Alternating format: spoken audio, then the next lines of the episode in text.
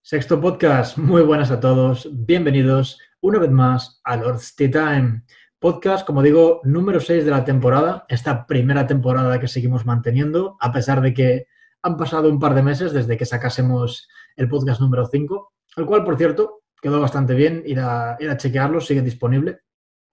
Y bueno, antes de comenzar, recordad que podéis seguirnos en cualquier red social, cualquier plataforma de podcast, bajo el nombre de Lord Time. Apple Podcasts, Spotify, iBox y también tenemos un canal de YouTube en el que subimos todos los podcasts que colgamos en, en Spotify, todos los podcasts que vayamos sacando. Algún día después solemos subirlo eh, con una interfaz bastante nueva, con unos efectos bastante currados de, de ondas sonoras en, en YouTube. ¿Sí? La dinámica de YouTube es un poco diferente, ya que cada podcast lo cortamos en cuatro subimos el podcast íntegro y después durante las cuatro o tres semanas siguientes eh, simplemente fragmentos para aquellas personas que, bueno, no tengan el tiempo o no tengan la moral de escucharlo todo. No sé, es una forma de consumir contenido bastante, bastante útil ahora mismo y, está teniendo bastante éxito. Seguiremos haciéndolo de momento y, y nada, simplemente informaros de eso. Ahora sí, sin más, presentamos como siempre, mis dos queridas coestrellas, Marcos y Ulises. ¿Cómo estás, chicos? ¿Cómo estás, Marcos? ¿Qué tal, Fer? ¿Cómo te trata la vida? Ya era hora. Tenía ganas del podcast. Tenía ganas de un buen podcast. Hemos estado el verano un poquito aparte. Un verano muy ocioso y muy holgazán. No hemos, no hemos sacado un, mísero, una mísera hora para hacer un podcast en todo el verano. Bueno, igual compensa decir que lo intentamos, ¿no? la semana pasada intentamos hacer uno sobre enseñanza y COVID, pero salió una puta mierda, honestamente. Se nos acabó poniendo muy blanda a todos, la verdad. sí, así que decidimos simplemente ni intentarlo, o sea, no vamos a crear ni, ni mini time, que son los vídeos extracto que tenemos en YouTube. Pero bueno, Uli, cuéntanos algo tú también. ¿Cómo estás? Que no te hemos dicho nada. ¿Todo bien? Tienes algo que contar, ¿verdad? Algo interesante. Sí, me he hecho una, foto, una sesión de fotos en bolas. Y tú dirás, ¿por qué? Y yo te digo, porque me sale, mm, porque me apetece.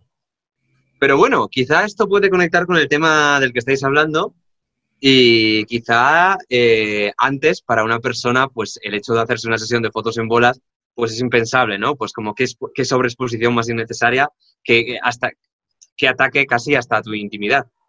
¿Qué pasa? Que yo creo que le vamos perdiendo el respeto a raíz de verlo, ¿no? Pues ¿cuántas, eh, ¿cuántos tíos en bolas, especialmente tíos gays en bolas hemos visto en Instagram? 450 millones. Y entonces, para... Por ti, Uli. Claro, no, exactamente. No, no, desde luego. O sea, tú al final te inmunizas eh, contra aquello que, que, te deja de sorprender por, por repetición, ¿no?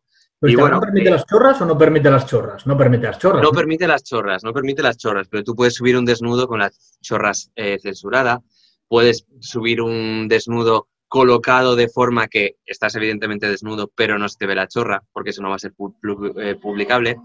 Bueno, a mí eso pues ya no me llama la atención, porque he visto a Marcos, según veo, le llama la atención. Igual que otras cosas que a Marcos no le llamen la atención, pues a mí me la llamarán, ¿sabes? Todo depende de a qué estímulos has sido sometido anteriormente. Me gusta que viene, vienes fuerte. Después de dos meses sin grabar un podcast, llegas con un argumento fuerte. Me gusta, Oli, por eso te contratamos.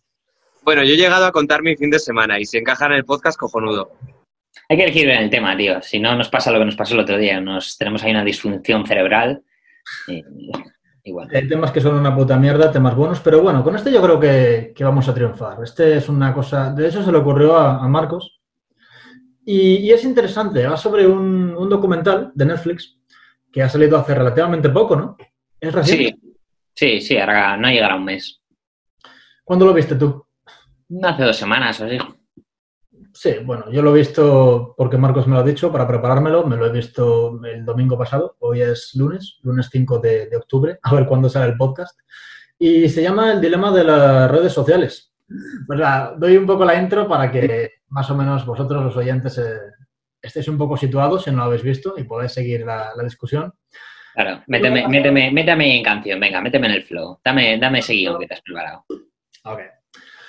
Pues nada, básicamente toda la información que vais a ver es eh, nuestras impresiones y nuestros debates, pero lo que es el esqueleto es un artículo de la BBC que he copiado y pegado en un papel, básicamente en un documento de Word, Y de Social Dilemma sería básicamente un, documental, ¿no? Se llama El dilema de las redes sociales en España, países de habla hispana, y se estrenó en febrero de 2020, hace nada, joder, sí que reciente, en el Festival de Cine de Sundance en Estados Unidos, donde lo petó.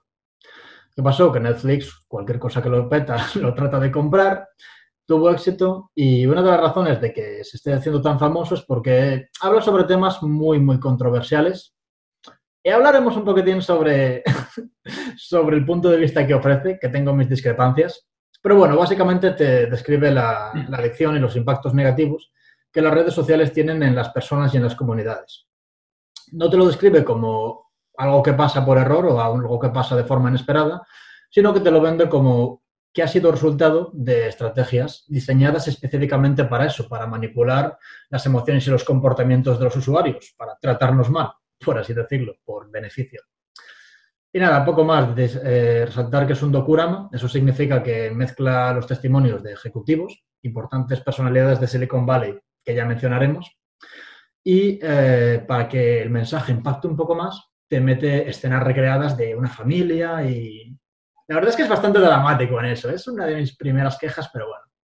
Tío, yo, yo lloré viéndolo. ¿Tú lloraste viéndolo? no te lo contaba, no te lo contaba. Yo lloré viéndolo, tío. Cuenta, cuenta. Lo estaba viendo con, con mi novia, con Jessica, y, y, estaba en la cama y me acuerdo que había una escena en la que estaba la, la niña de 15 años estaba en la cama y había subido una foto y no había tenido nada de tirón entre, entre sus amigos o su círculo social y estaba triste, se puso a llorar, subió otra, sus likes subieron, se puso contenta, pero alguien se burló de repente de sus orejas y ella se volvió a poner triste y me dio muchísima pena, tío, me dio muchísima pena porque, no sé, me dieron ganas de ir ahí y abrazarla, ¿sabes? Y decirle, la vida, la vida no es así, ¿sabes? No te preocupes. ¿sabes? Trata de cubrir sus orejas con su pelo, ¿te acuerdas? Es solo, sí, sí, sí, es, es, es, es algo completamente artificial, ¿no? Que es, lo que hace mucho hincapié el documental, el, el de eh, genéticamente, biológicamente estamos diseñados para, para relacionarnos con un grupo de 100, 50, 100 personas a lo máximo. Sí. No para tener la aprobación o desaprobación de miles de personas a nuestro alrededor, ¿no? Eh, vía un like o un corazón o, o lo que sea no, no estamos diseñados para, para, para gestionar eh, de una manera sana eh, todo eso. Simplemente no, no, lo estamos. Somos simios, tío. que no se te olvide. Pero ¿no te pareció un poco, y esto es una cosa que varias personas están quejando de ello, que las escenas estas recreadas lo hacen como muy dramático y tal vez un poco sensacionalista? Hmm, ¿Pero qué te dice que no es igual o más dramático en la vida real? Claro, ese es mi punto, porque yo también lo pienso y, tío. Bueno, a mí me parece, me parece que es inteligente la estrategia que, que, utilizan. Es decir, mucha gente igual no se traga el documental entero, si es gente, gente hablando. Pero al tener esa, esa narrativa ahí por debajo, ¿no? De esa familia, que parece que estás viendo una peli a ratos, otras parece que estás viendo un documental, es algo como que seduce a ambos públicos, ¿no? Sí, puede ser, yo creo que tiene razón. De lo contrario, igual creo que, que, que gran mayoría de la gente no, no, lo acabaría de ver. Igual se les hacía pesado. Pero no es pesado para nada, vamos, yo me lo, me lo comí en, en, en, hora y media y, y, me encantó, me encantó. Se hace corta la hora y media, ¿verdad? Yo los que lo abrí dije, joder, hora y media de documental ya puede ser bueno. Es, es, es, muy bueno, es muy bueno. Y el que no lo haya visto, que le dé, que le dé una oportunidad. Repetimos, el Social Dilemma es... y, ¿cómo era? El dilema de las redes sociales en español, o el dilema de las redes, no sé. The Social Dilemma. The Social Dilemma. The Social Dilemma. Nada, pero bueno, antes de seguir, antes de desgranar un poquito lo que pasa, solo indicar que, que, básicamente el punto de toda esta gente, ¿vale? De todas estas críticas hacia compañías como Facebook, como Google, todo lo que haga una red social, principalmente Facebook y Google, ¿no? Sí. Bueno. Twitter, Instagram, Pinterest, Sí, pero al final unos compran a otros. Creo que Twitter es la única ahora mismo que no pertenece a otro gran conglomerado. Porque Instagram es de Facebook. Mm, no lo sé. Bueno, pero básicamente eh, yo vale. pensaba antes de comenzar que hablaría sobre eh, los datos que cogen de los usuarios y que luego revenden. Pero ni siquiera ese es el centro, el focus del, documental. Simplemente habla que el objetivo de las empresas, de estas grandes, grandes empresas de Silicon Valley, es acaparar nuestro tiempo y usarlo para, para estudios de mercado, básicamente.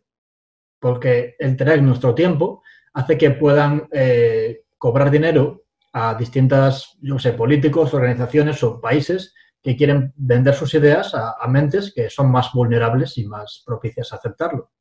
Y es un pensamiento bastante turbio, ¿no?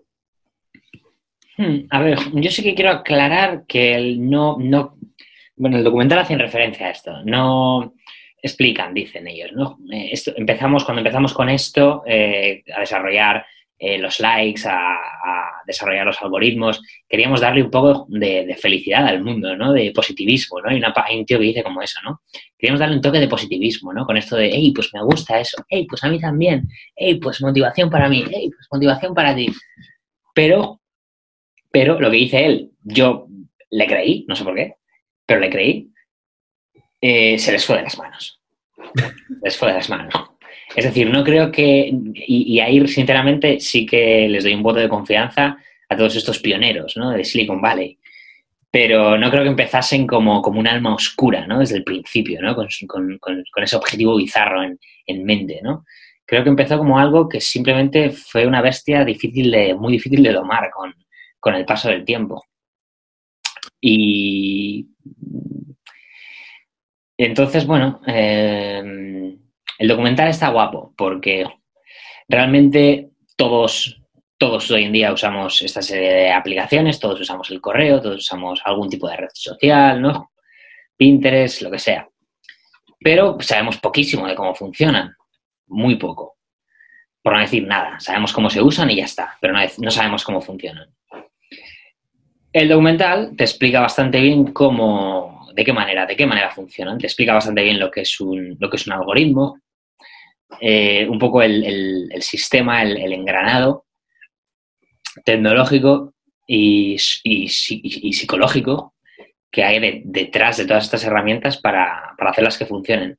Pero, pero mira, las he, las he llamado herramientas. Otro de los puntos que me interesó bastante es que la herramienta es, mmm, depende del uso que le demos nosotros, ¿no? Como te decía, una herramienta está dormida, está ahí inerte, está, no llama la atención, simplemente espera que tú la uses.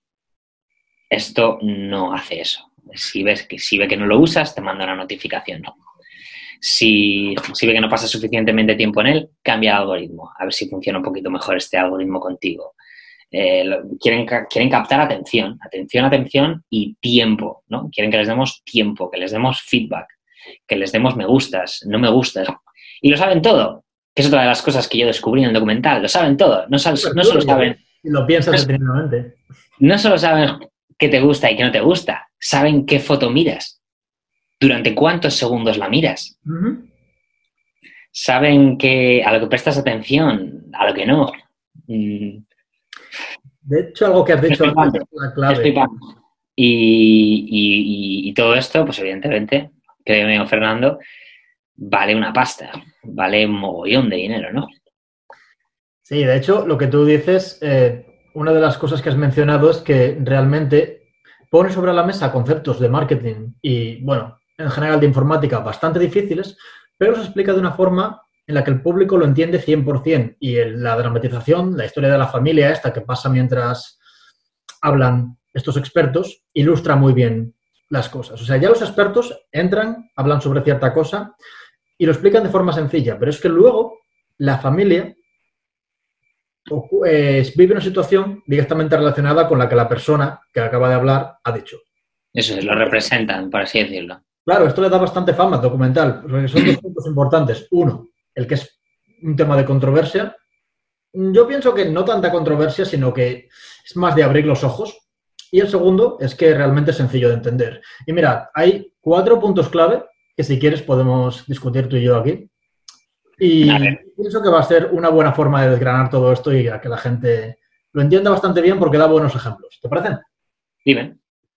Vale, pues prim el primer punto clave, cabe destacar que, que, el documental es dramático de cojones y que cada X tiempo pone una frase en pantalla, una quote, ¿vale? De una persona, y son frases que te quedas mirando y te las quedas pensando. O sea, la primera frase que recuerdo, eh, la tengo por aquí apuntada, dice, hay dos industrias que llaman a sus clientes usuarios. Uno, el software, y dos, las drogas ilegales. ¿Qué te pareció esta frase? ¿Te acuerdas de ella? Sí, sí me acuerdo, sí. ¿No te quedaste un poco como, hostia, ansitos?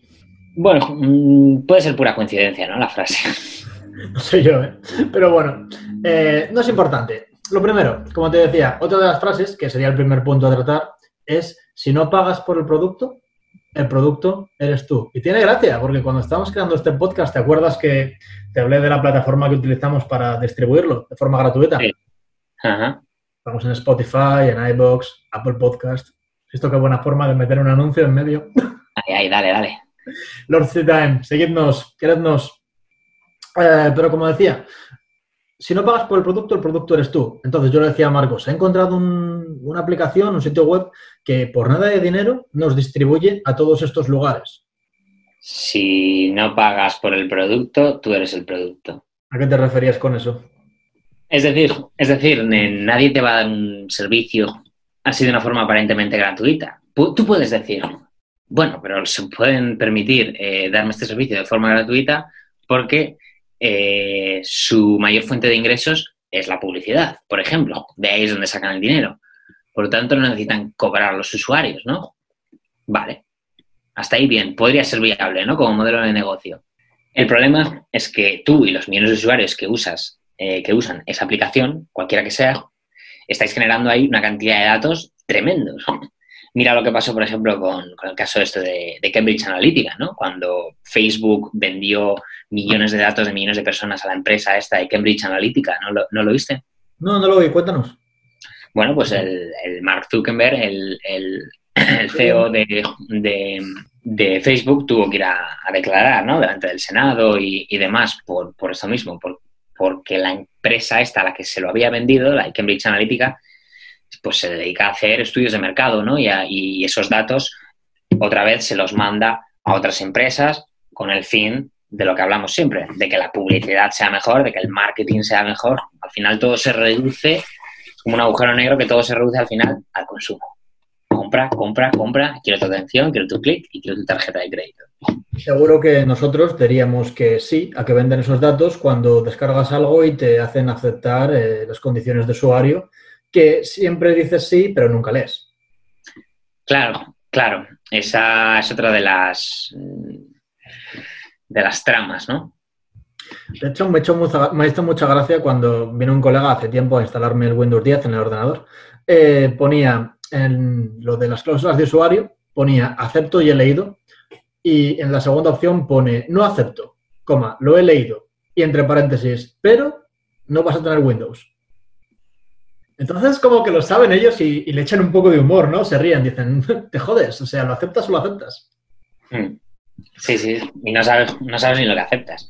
Pero bueno, Pero en el documental hablan sobre Mark Zuckerberg, eh, el fundador de Facebook del que hablabas tú antes, y dicen que, que en el pasado agosto, 2019, entiendo, el índice de multimillonarios de, los medios especializados en noticias financieras eh, dijo que la fortuna de Mark había superado los 100 millones de dólares. Solo durante la pandemia del coronavirus ya ganó 30 mil millones. Es decir, el tío este en la pandemia del coronavirus, con la gente en sus casas, encerradas, sin más Mm. tiempo, sin más posibilidad de hacer, eh, de hacer otras actividades al aire libre, ganó 330 mil millones de dólares. Es una puta pasada. Y tú, lo que decías antes, piensas, ¿cómo ha podido el señor Mark ganar tanto dinero ofreciendo servicios gratis? O sea, ¿cómo se puede hacer rico cada día con una app que a pesar de tener cierto anuncios, es gratis. Tú te haces una cuenta de Facebook o de Instagram incluso, ahora que lo ha comprado, y nadie te cobra. Y, como bien Estás apuntas, estás participando, estás participando en, en- en mejorar Facebook. En cuanto te abres una cuenta, estás mejorando Facebook. sí, eres- de tu eres- tiempo. Eres un dato más. Y claro. Es, es claro, claro, nunca ha habido, nunca ha habido en la historia eh, personas tan ricas como las que habitan ahora en Silicon Valley. ¿no? O sea, nunca la, disparidad económica ha sido tan grande como, como lo es ahora. Y claro, eh, llegas a un cruce, ¿no? Llegas a una dicotomía que dices, ¿qué hago? Por una parte, está la versión de, bueno, Facebook es una empresa privada y por lo tanto pueden hacer lo que les salga de los huevos. Por otra parte, está la de mm, Facebook ha crecido tanto que ya no puede considerarse como una empresa privada. Es más otro agente público. Es como si fuese eh, un canal de televisión, ¿no? O como si fuese eh, un partido más. Y ahí es donde entra también el, el documental, ¿no? Que lo explica, lo explica de una manera muy guay. Eh, Facebook sabe quién es de izquierdas y quién es de derechas, porque Facebook lo sabe. Facebook sabe quién está indeciso cuando se acercan a unas elecciones. Este hombre parece que está indeciso. Vamos a meterle un vídeo de este. Igual no es un vídeo ni de política, ¿no? Igual es un vídeo de, un inmigrante que le están dando de patadas, ¿no? Por ponerte un ejemplo. Vamos a meterle este vídeo. Y te van metiendo vídeos, te van metiendo vídeos y sin tú darte cuenta, eh, te van shapeando, ¿no? Te van cincelando tu postura de, de, cara a, ponte, pues, unas elecciones, ¿no? Como puede ser ahora. Y por eso a mí en sugerencias de Instagram me salen eh, tíos en bañador y a ti probablemente te salgan ballenas asesinas. Bueno, sale, son, salen memes y fricadas principalmente, aunque también... A mí me salen ballenas asesinas últimamente. Exactamente. Es que es súper turbio y esto tiene, eh, lo mencionan ahí en el documental, y es parte de la web 3.0. O sea, antes, cuando empezó Internet, realmente era muy, muy complicado crear una página web, crear lo que sea. Entonces, estaba... Solo los ingenieros podían hacerlo, ¿sabes? Era súper complejo. Eso se llamaba web 1.0, es decir, tú si querías, si podías, te metías y leías lo que había ahí, pero necesitarías una formación de la hostia para aportar algo. ¿Qué pasa? Que el tiempo avanza, llegamos a la web 2.0, que sería los usuarios interaccionando con las personas de Internet. ¿Qué es esto? Pues los chats, Reddit, las Wikipedias, cualquiera puede editar, cualquiera puede enseñarlo todo, incluso Instagram, Facebook. Tú publicas lo que te da la gana, publicas tus fotos y ahora damos un paso más, que es la web 3.0, y es lo que menciona Sully, lo que mencionábamos antes. Tu Internet es diferente a mi Internet y es diferente al Internet de Marcos. Es decir, tú abres en Instagram y tu página de inicio es completamente diferente basada en ti. Te la hacen a ti a medida. Y tú puedes pensar, cojonudo, pero no, es, es turbio. Tiene, tiene, un trasfondo un poco turbio. De hecho, en un viaje en BlaBlaCar yo conocí a un chico que tenía un trabajo muy específico del cual nunca había oído hablar y que en ese momento no era consciente.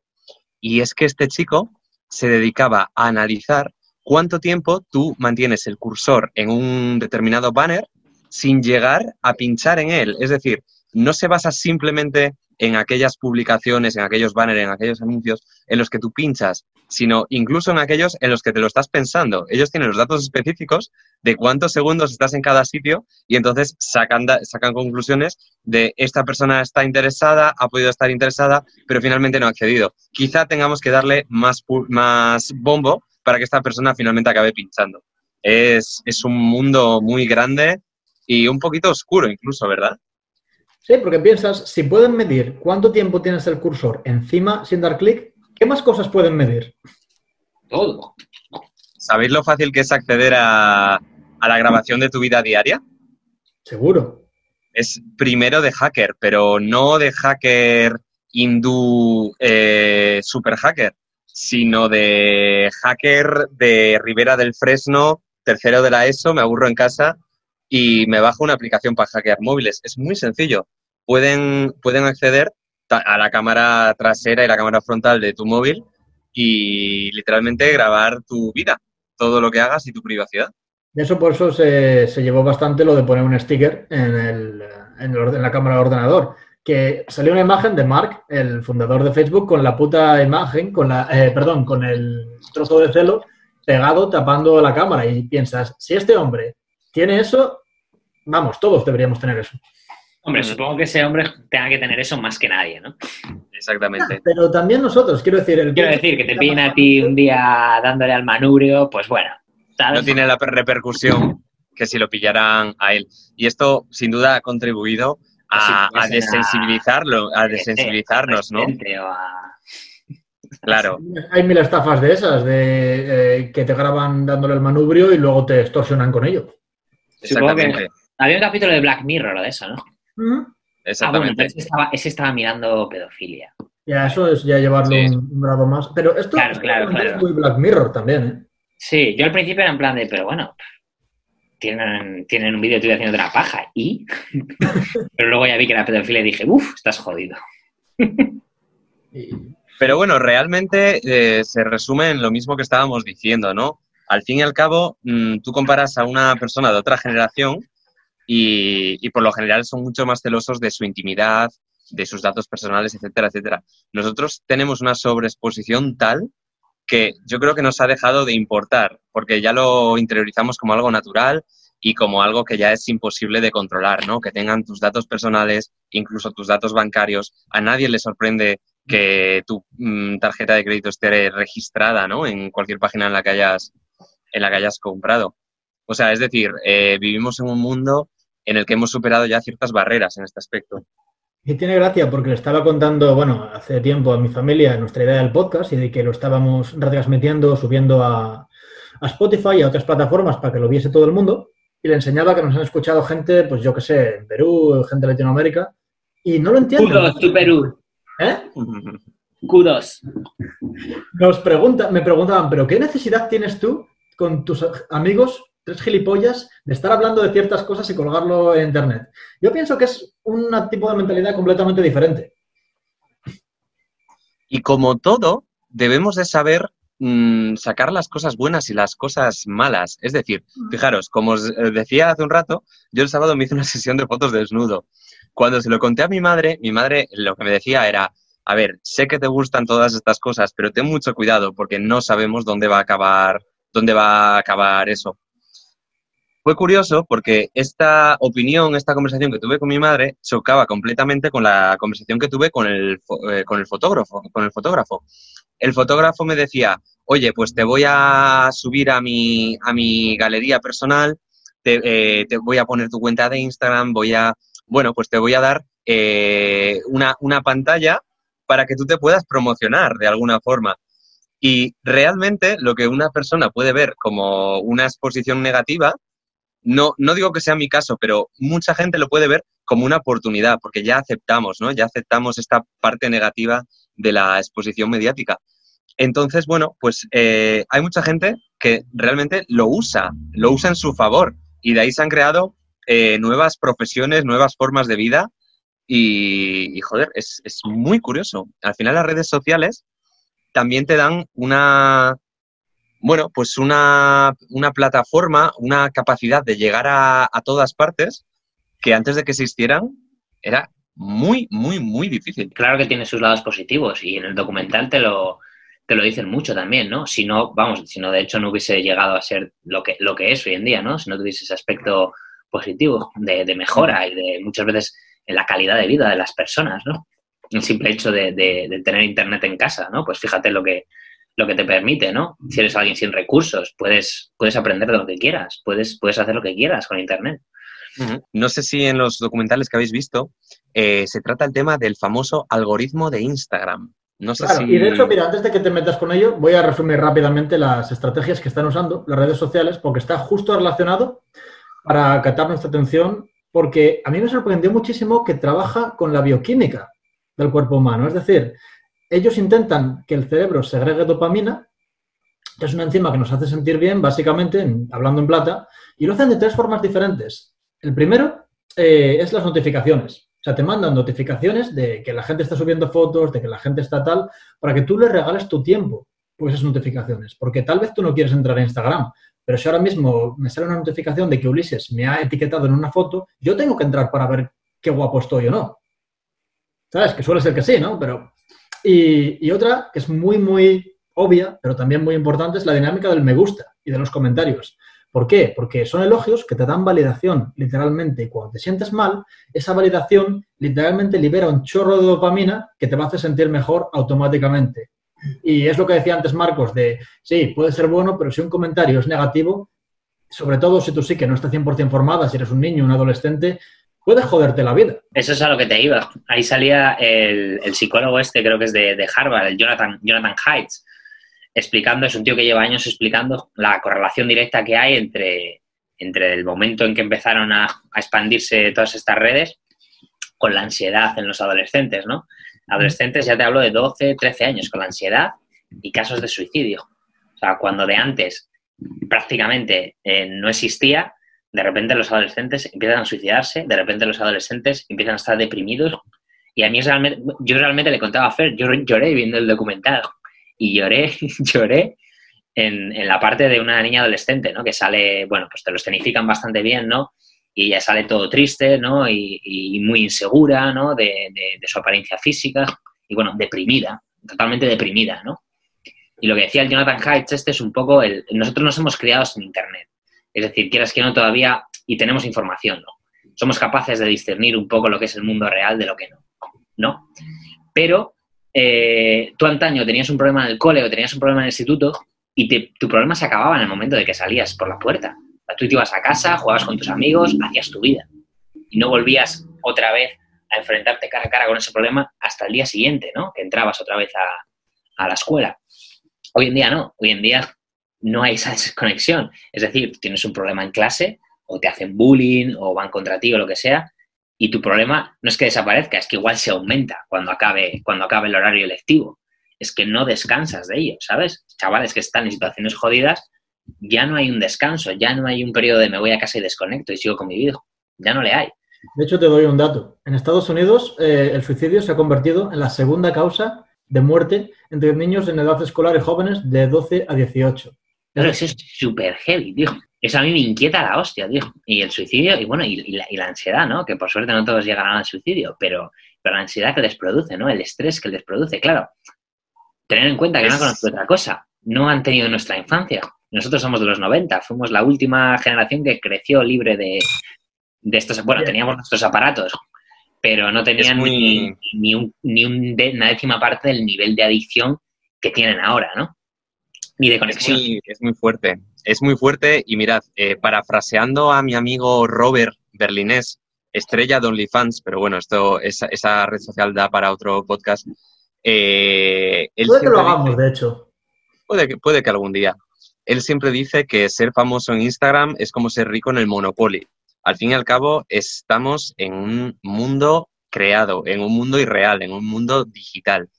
Entonces, es interesante que quizás eh, los que hemos eh, aprendido, los que hemos crecido sin Internet, quizá, no siempre, pero tenemos más facilidad para discernir entre estos dos mundos, ¿no? Entre el mundo digital y, y, y, el mundo tangible. El problema es que mucha, mucha gente no, y realmente, eh, para bien o para mal, se sienten más seguros en ese mundo porque es un medio en el que se manejan mejor y al contrario, y a veces se pueden sentir mucho más vulnerables en ese, en ese mundo. Entonces yo creo que ese punto de saber discernir que es un mundo digital, que es un mundo creado, es muy, muy importante. Ahí es donde entra eh, el uso de las redes sociales, de la tecnología de forma responsable, porque pienso que hay muchos padres, muchas familias que ya sea por desconocimiento o porque les da igual, eh, no controlan nada lo que sus hijos hacen en redes sociales y esa es la principal. Sí, las redes sociales no deberían ofrecer esas herramientas, pero es que realmente tampoco le darías un cuchillo a un niño de 10 años que no sabe muy bien qué coño está pasando, ¿sabes? Bueno, y una de las, claves en las que el documental hace mucho hincapié es precisamente toda esta gente ¿no? De, del mundo del tech, de Silicon Valley, que son los más restrictivos y los más cuidadosos a la hora de que sus hijos usen eh, este tipo de tecnología. Porque saben, porque saben lo que hay. Fijaros, es muy hace, curioso. Saben lo que hace al, al cerebro y sobre todo al, al, al, cerebro del niño y del adolescente. Al cerebro es informar. Exactamente. Mirad, precisamente la semana pasada me llegó un email, me sorprendió bastante, me llegó un email de, bueno, de una, de una escuela de educación a distancia española en la que ofertaban un curso, un curso de varios meses, para estudiar el, el algoritmo de Instagram. Fíjate, es algo que, que, bueno, mm, tú cuando te pones a mirar cursos, estudios, másters, bueno, pues yo todavía no tengo naturalizado que esto se ofrece ya como una enseñanza reglada, ¿no? Pero dada la circunstancia y dado que es una realidad de tanto peso hoy en día, pues se está empezando a, a ofertar esta, esta educación para descubrir el algoritmo de Instagram. Fijaros, cuando hablamos de algoritmo en una red social, bueno, pues estamos hablando, por así decirlo, de la norma matemática en función de la cual tú tienes más interacciones y sobre todo tienes más visibilidad en esa red social, ¿no? No es que, no es que las publicaciones de mis amigos eh, me aparezcan todas por igual, sino que aquella persona que tiene más, eh, interacciones, más eh, rango de visibilidad, me va a aparecer antes que mi amigo del pueblo que sube una foto de vez en cuando. Fijaros hasta dónde llega, ¿no? Y de hecho, hoy en día hay mucha obsesión por descubrir, por descubrir este algoritmo que Instagram mantiene en secreto. Porque si Instagram publicara este algoritmo, pues todos sabríamos qué es lo que tenemos que hacer para sacar el mayor rendimiento de Instagram. Y entonces así, pues tener eh, más visibilidad y sacarle partido. Lo mantienen en secreto para que tú pruebes, para que vayas probando. Voy a probar si usando eh, hashtags eh, me va mejor. Voy a probar si devolviendo me gustas a las personas que me lo dan. Es decir, tú vas probando, tú vas tanteando y en el fondo lo que estás haciendo es darle carne a Instagram. Estás dedicando tu tiempo y estás eh, haciendo que todo eso crezca solo por el hecho de querer aprender cómo funciona, de querer sacar, bueno, pues como la gallina de los huevos de oro de esta red social. Y a mí me parece acojonante, la verdad. El tema de Instagram, aparte de realmente donde se vuelve peligroso 100%, aparte de lo que hemos dicho de los niños, los adolescentes que son influenciables, ya en los adultos es cuando hay dinero involucrado.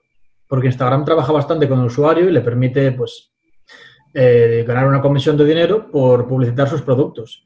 Y ahí es, de nuevo, cuando poderoso caballeros don dinero entra en juego, que se puede volver o un trabajo o una obsesión, eh, incluso a estas edades que tenemos ahora, porque nunca antes se ha visto un fenómeno como este. Creo que somos la primera de las primeras generaciones que llega a estas edades con redes sociales. Se puede volver incluso un anhelo, que a mí es lo que me parece más preocupante, porque tú no mm, ves a un montón de gente que vive a través de su Instagram, ¿no? Que suena, suena, digo Instagram o cualquier otro tipo de red social, ¿no? Eh, suena como muy bonito, en plan, voy a subir viviendo fotos. Viviendo, no, perdón, subiendo fotos.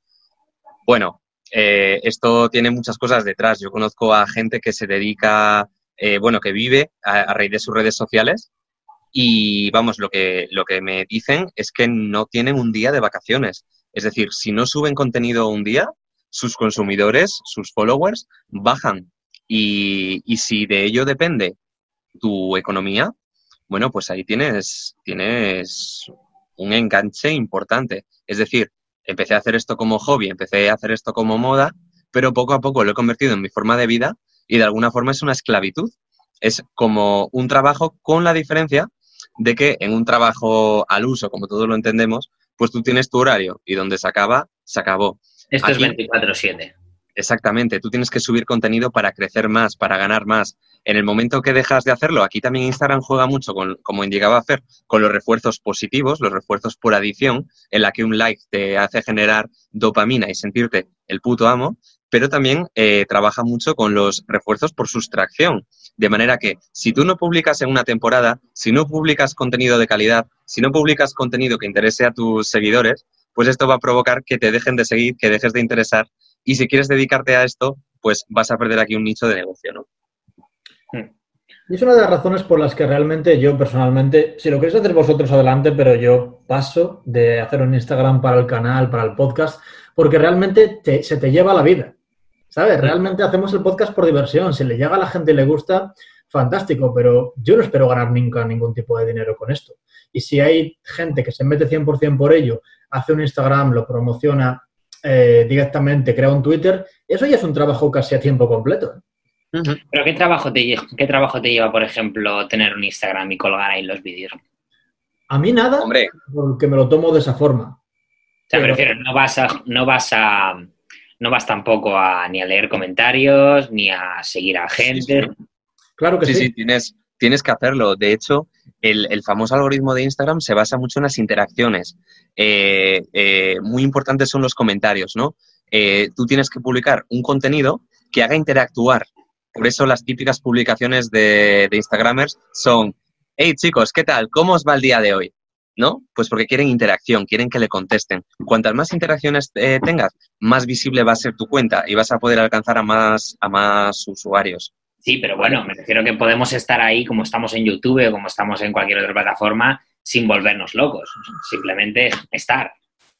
Pero empieza, fíjate, empieza a sumar horas. Una persona que quiera subir contenido de calidad no sube la primera foto que hace paseando por el retiro, sino que va a buscar la foto, va a hacer unas cuantas tomas para sacar la mejor posible, va a editar esa foto, es decir, eh, crear el contenido, editar el contenido, eh, poner un título, etiquetar correctamente el contenido para que llegue a más personas.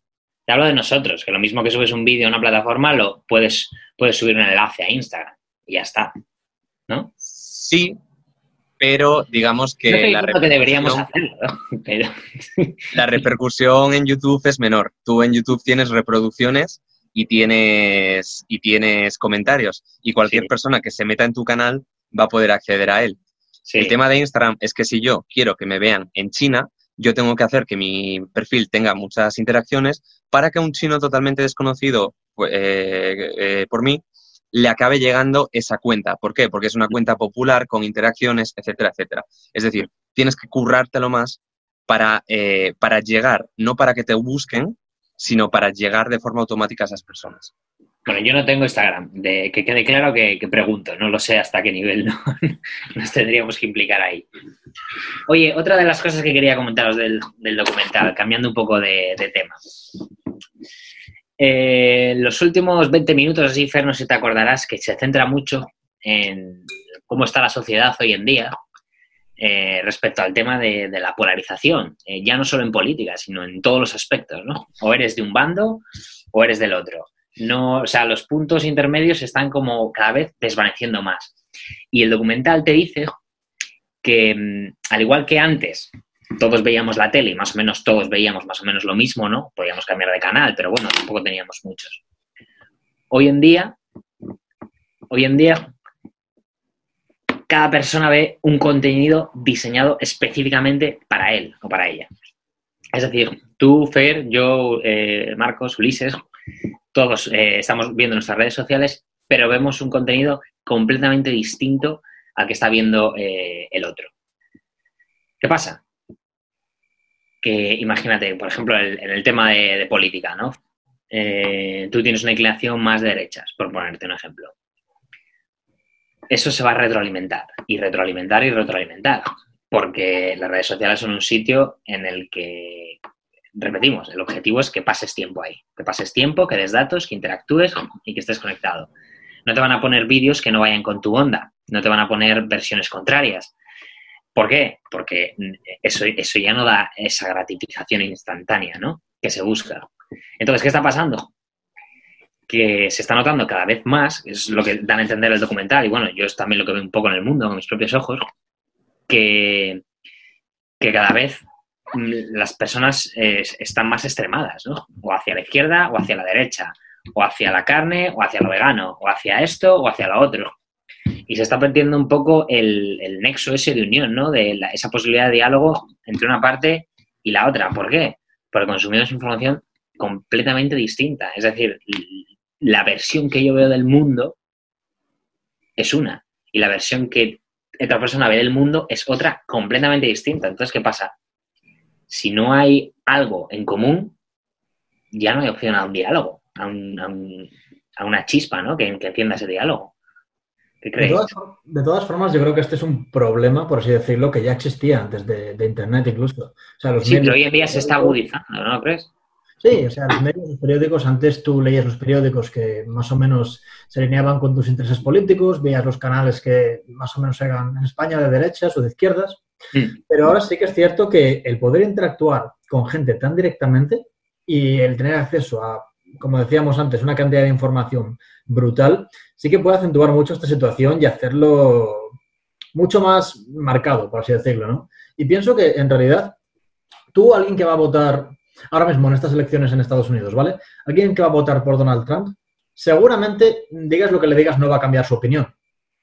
Pero eh, lo que pienso que están haciendo ahora con Facebook, con todos los datos, con el tiempo, es en el ámbito político, por ejemplo, conseguir esta gente que está eh, entre Pinto y Valdemoro, hmm. bombardearles con anuncios y esos anuncios les harán inclinarse en un lado o en otro. ¿Qué piensas? Joder, pero es un pequeño porcentaje.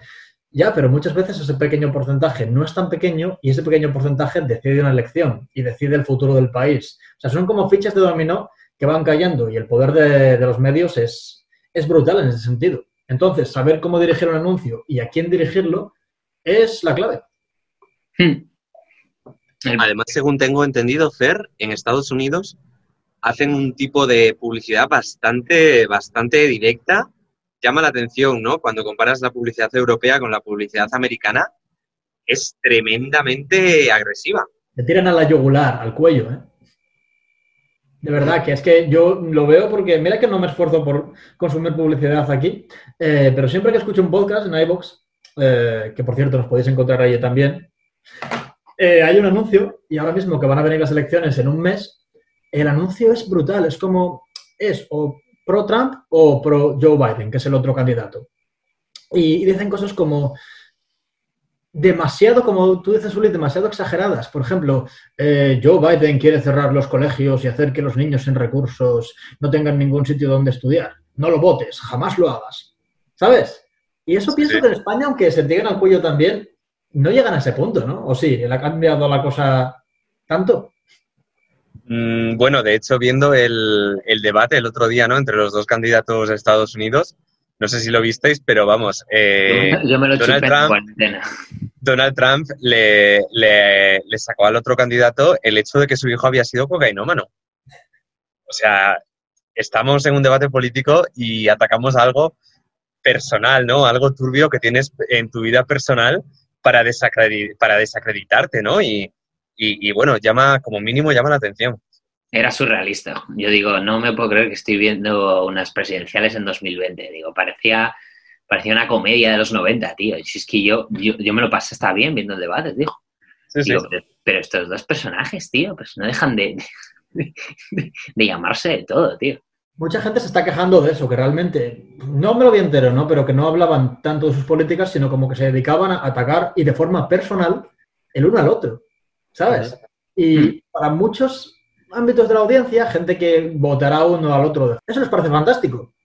Pero es que realmente no es lo que debería pasar. Mucha gente está pensando, ¿qué coño es esto, tío? ¿Sabes? Habla de política, no simplemente te dediques a ridiculizar al otro. Y si lo quieres ridiculizar, ridiculízalo basándote en sus políticas, no en su vida personal, ¿no?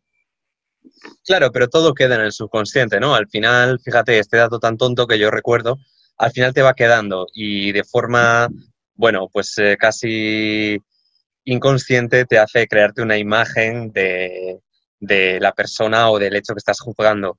Entonces, bueno, al final también juegan con eso, ¿no? Pues hacen un show y, cada uno recibe eh, información conscientemente y de forma inconsciente. Y eso al final también te puede ayudar a poner el granito de arena de un lado o de otro. ¿Sabéis el último tema que trata en el documental que creo que quedaría hilado perfecto ahora? Los fake news.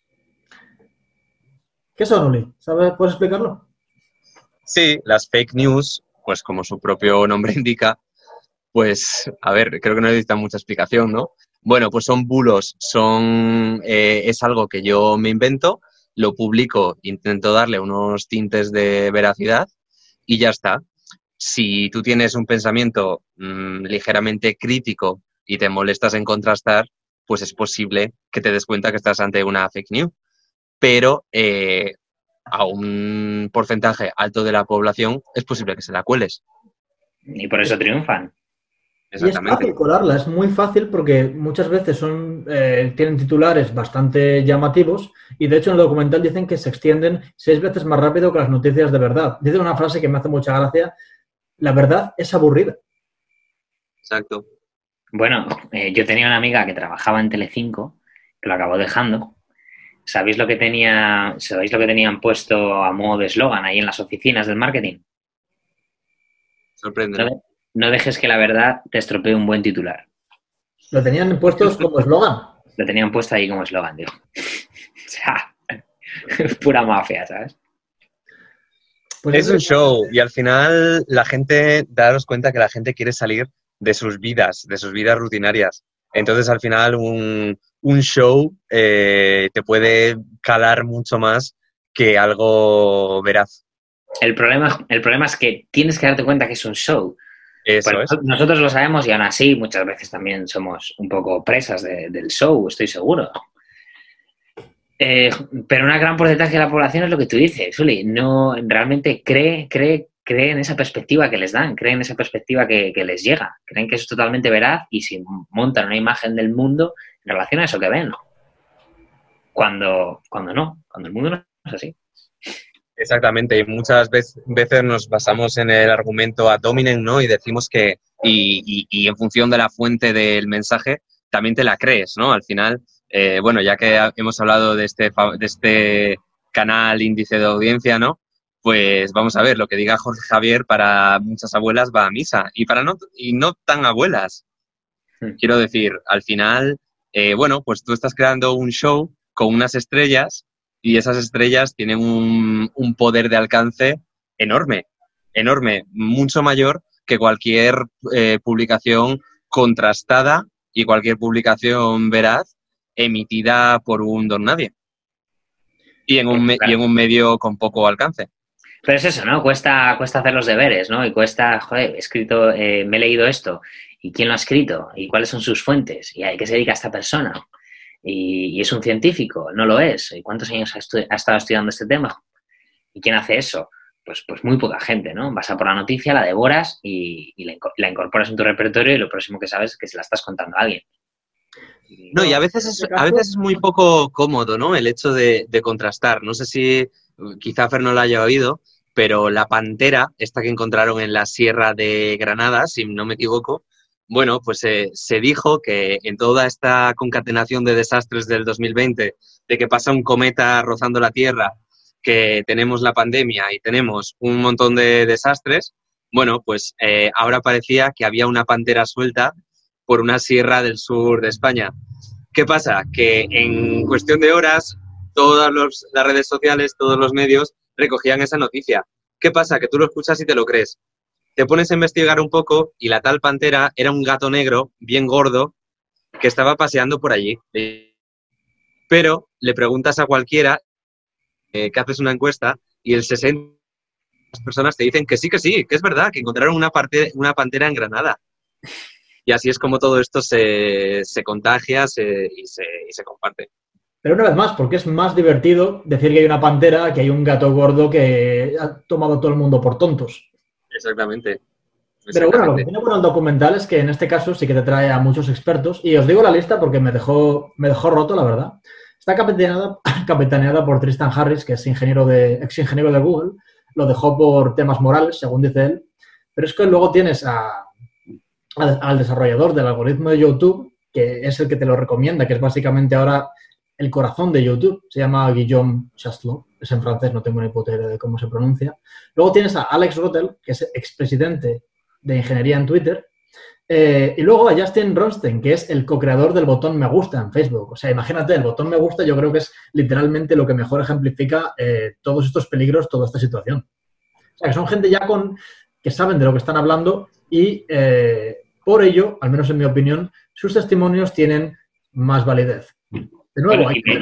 De hecho, de hecho, ahora la empresa que, les ocupa es crear una, como una tecnología o unas redes sociales más, más humanas, ¿no? Es decir, ¿no? Que lo dejan ver en el documental también, ¿no? Una empresa nueva que están, que están creando ellos, tratando de regularizar todo esto, ¿no? Es decir, que, estén más al servicio nuestro que nosotros a, a su servicio. Un poco, digamos, afinando esa, esa brújula moral ¿no? que, hay, que hay detrás pues, bueno, de, todo lo que estamos comentando. Y si luego ya le quieres dar otra vuelta, pues, ¿qué pasa, señores? ¿Están ustedes usando esta plataforma para promocionar su nueva red social? Pero creo que no es la... Se supone que no es la intención, ¿no? Vamos a creerles, vamos a pensar que esta gente realmente está aquí para ayudarnos. No lo sé y tampoco lo vamos a saber nunca. Pero te hace preguntarte esto, ¿no? Hmm, bueno. Claro, al final puede ser igualmente partidista, ¿no? Al final eh, estás creando otra, otra plataforma. No, no quieren crear otra plataforma, Ulises. Ellos quieren regular un poco lo que, lo que hay ahora, es decir, oh, lo que hay ahora eh, tiene como objetivo el, que pases tiempo, ¿no? La adicción, ¿no? La adicción, pues como, como en la droga, es cualquier hábito que alargado en el tiempo sea negativo para ti, ¿no?